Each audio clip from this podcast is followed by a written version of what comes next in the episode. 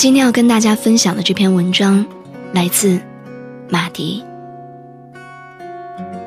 我写过一首歌，叫做《南山南》，常有人听完后说它太悲伤，接着问起这首歌里是不是有一个故事。我说，你听到这首歌的时候，它就已经和我无关了，而你掉下来的眼泪，才是只有你自己。知道的故事。每个人都是一座孤岛，独自在海上飘飘摇摇。当你看厌了沿途的风景，你一定会遇到它，并在它南面的海岸上短暂停靠。有一瞬间，你自以为是的认为会和它那样永远的接壤，却想不到还有一天，你会再次起航。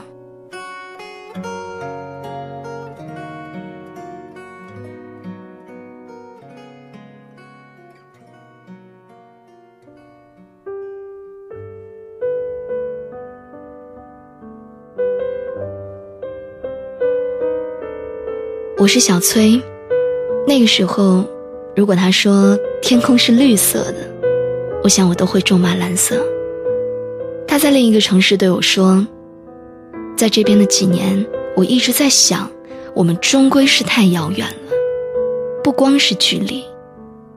每天我都在害怕，害怕每一个早安和晚安，还有那些不必要的寒暄。直到有一天，我再也不敢看，也再也不敢去确认你的生活里，全部都是我。因为我的未来里，好像已经没有你了。我想要的，是一个能陪着我并肩而行的人，而不是一个一直在后面追着我，却让我一直遥不可及的你。所以我们分手吧，不要再联系了。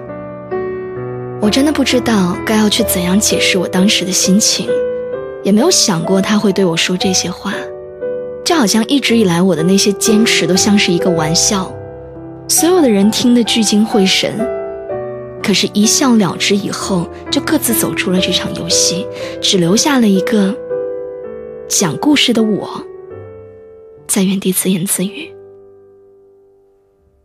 过了很多年之后，我们已经不再那么遥远了。他再联系我的时候，是邀请我去参加他的婚礼。我没去，一个人回了母校。那一年，见证我们第一次阴差阳错牵手的操场，已经杂草丛生。荒废了很久的教学楼，也被一家公司买下来改成了仓库。回忆，也像堆放在里面的货物一样，被铺上了灰尘。我走到那棵树下。挖出了小时候我们一起埋下的许愿瓶。两张字条上面，他写着：“今生非你不嫁。”我写着：“要他幸福一辈子。”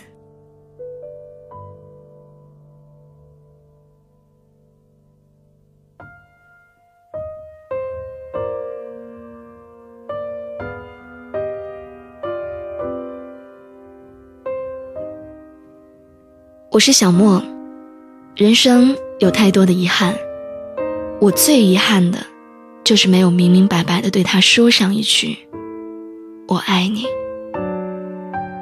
大三那年，我接到他妈妈的电话，他跟我说：“我的女儿总是提起你，现在她生病了，阿姨能求求你，来医院看她一下吗？”我曾经无数次的幻想过再见到他时的情景，可是我怎么也没有想到是在病房。他的脸上没有一点血色，七月的天气，头上还戴着帽子。他说：“你不认识我了吗？你不会还在怪我那个时候不辞而别吧？别那么小气，其实毕业之前我就已经生病了。”只是我不想告诉你。前几天我才转院到这儿，听说你也在，挺想你的，所以总跟妈妈提起你。没想到，他还真能找到你。说完之后，他拿出了一个小包递到了我的手里。那年问你，你说喜欢我的头发，刚开始化疗的时候，我死活都要留下一束，今天终于能给你了，做个纪念吧。就在那一刻，我的脑子像炸了一样，我沉默了很久。后来我忘记了我们还说过什么，我只记得他跟我最后说的那句话。他说：“如果有时间，再来看看我吧。如果我还有时间的话。”离开的时候，他妈妈一直重复的感谢着我，还说：“三年了，他今天笑的最多。”回去之后，我打开了他给我的那个小包，里面除了一束头发，还有十七岁的时候我送给他的那条头绳。然而在那天之后，我再也没有见过他。我害怕再见到他，但又怕再也见不到他。我把那条头绳做成了手链，一直戴到了现在，心里也一直没有放下。在最错的时间。遇到了一个差一点就对了的人，可能这才是最单纯，也最忘不了的爱情吧。只是现在，两个人的愿望，只能靠我一个人实现。那天我走出了医院，也走回了这场生活，我才发现这个城市里好像从来没有过星星，只有。闪耀的路灯。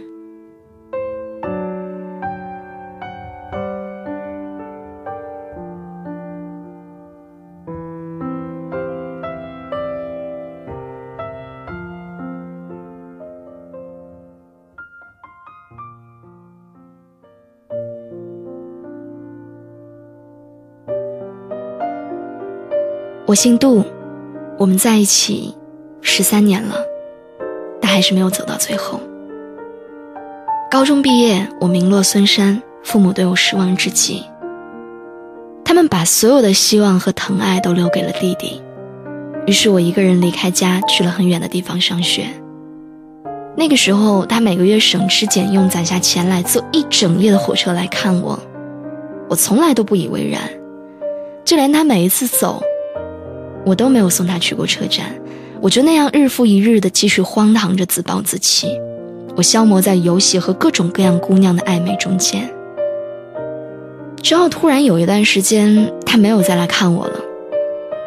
后来我才知道，她怀孕了，一个人去做了人流手术，堕胎之后，大病一场。但在这中间，她竟然没有收到过我的一通电话和一条短信。那个时候，他开始对我心灰意冷，提出了分手，决定听从家里的安排，跟一个大他很多的男人结婚。也就是到那一天，我才知道自己即将失去的是什么。然后我不顾一切的来到他身边，跪在他面前，我哭得像个孩子一样，我求他别离开我。他也哭了，然后含着眼泪，笑着跟我说。我们不分开了，以后我们要好好的。毕业两年之后，我们结婚了。我和朋友合伙开了一家什么都做的公司，虽然说没什么钱，但终归是稳定了下来。一天一天的忙着，但原本平凡的生活却不再平淡了。工作之外的应酬呢，也慢慢多了起来，回家的时间也越来越少。他每天都会在家做好了饭等我，只是经常热了一遍又一遍，最后还是倒掉。每天应该温馨的时刻，也渐渐变成了无休止的争吵。他受不了我常常到半夜才喝得烂醉如泥的回家，尽管他知道我是为了这个家。我对他对于我的那些关心还有唠叨也越来越不耐烦。尽管我知道，他是因为爱我。就这样，在第十三年的时候，我们还是离婚了。那天他为我做了最后一桌饭，我们两个人安静地吃完，在阳台上抱着哭了很久。这是我们第三次抱在一起哭。上一次，还穿着婚纱，我穿着礼服，在我们结婚的那天。原来，十三年是我们的失三年。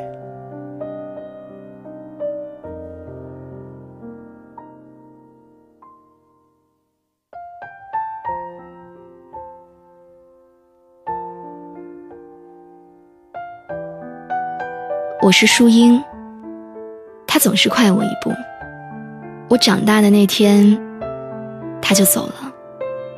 六十多年前，我是一家大户的千金小姐，他是我家的长工。很小的时候，因为年龄相仿，只要干完活儿，家里就会允许他陪着我玩儿。他处处都让着我，但是能够感觉到，并不是因为地位。直到我十三岁，他突然开始疏远我。碰到面的时候也是对我毕恭毕敬的，后来我才知道，他家里觉得有伤风化，刻意这样安排的。为此我和家里还大吵了一架。那个年代从来没有人敢忤逆过家族的意思，所以我被关了整整一个月。他知道了之后，会偷偷来看我，然后隔着门陪我说话，说着院墙外的世界。不知道从什么时候开始，我对他有了感情。因为家里面的干涉，每次都要等很久才能到祠堂后面的谷堆旁偷偷见一面。那一刻，我不是小姐，他也不是长工，我们只是两个特别相爱的人。十六岁那年，兵荒马乱，我带着一只平时吃饭用的银碗，他带着我。一起逃出了家门后，再也没有回去。第二年，我给他生下了一个女儿。从小娇生惯养的我，什么都不会做。虽然当了母亲，但却还是像个孩子一样，全靠他一个人在码头干活养家。他总是说对不起我，不该带我出来受苦。我跟他说，没关系，只要有你和孩子就够了，我不后悔。后来他再也没有提起过，只是每天他都起得越来越早。好日子没过上几年，文化大革命来了，有人检举说我家的成分有问题。那天是他第一次对我发火，他一边骂着我，一边和红卫兵扭打在一起，最后被绑着带走了。我在批斗现场看见他。鼻青脸肿的跪在地上，深深的低着头，脖子上挂着地主恶霸的牌子。原来他全都交代了，只是故意弄反了地位，说我才是他家的长工，和我脱离了关系。三个月之后，他从牛棚回到了家，落下了严重的胃病。很多年之后，他因为胃癌，先我一步走了，一句话也没有留下。我当时真的在想跟他一起死了算了，可是看着刚过我腰那么高的小儿子，我才突然发觉，我该长大了，我不应该再像当年的那个大小姐一样，因为一直把我当一个小姑娘的那个人，他已经不在了，他用一辈子撑起了这个家，也伺候了我一辈子，直到他临终之前，都没有抱怨过任何一句。后来我经常做一个梦，那个时候我们都还年轻，每天我在他家的门口等他，他的手里总是拿着一个我最爱吃的糕点，一脸憨笑的看着我。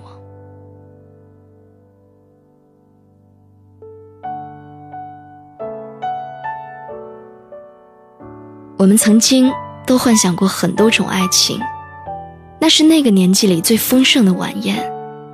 我们每一个人都在自己会说的画布里，以梦的方式，欢笑着，推杯换盏着，继续奢望着，谁都不曾离去，也不会离去。但可笑的是，没有人教会我们该要如何面对分别，宴会散场，梦醒的时候，我们都已经是酩酊大醉，甚至不曾挤出一个微笑，还来不及告别，就那样长大。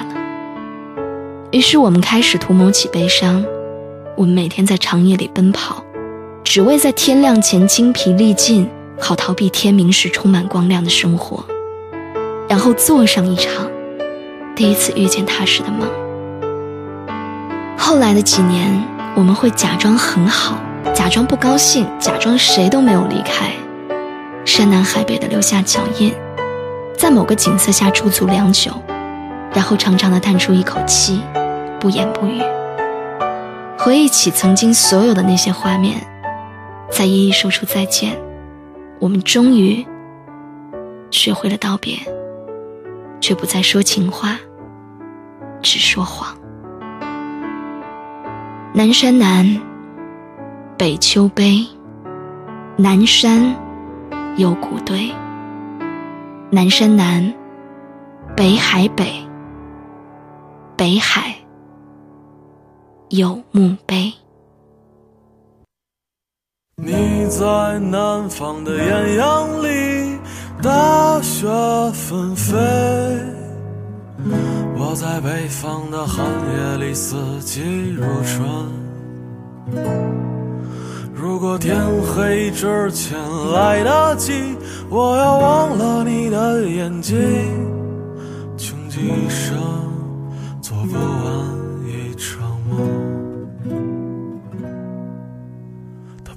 在和谁谈论相逢的孤岛，因为心里早已荒无人烟。他的心里再装不下一个家，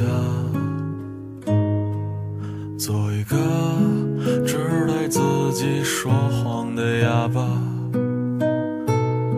他说你任何为人称道的美丽，不及他第一次遇见你。时光苟延残喘。无可奈何。如果所有土地连在一起，走上一生，只为拥抱你。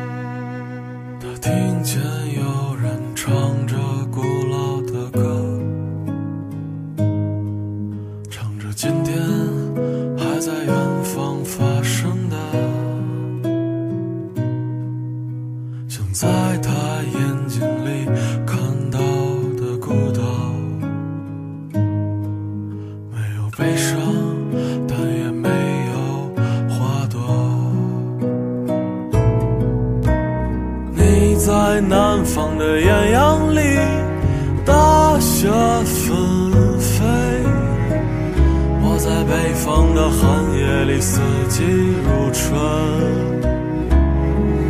如果天黑之前来得及，我要忘了你的眼睛。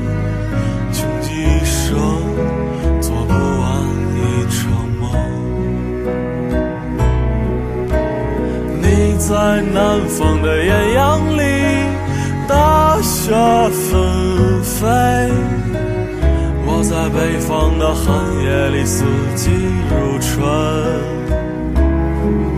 如果天黑之前来得及，我要忘了你的眼睛。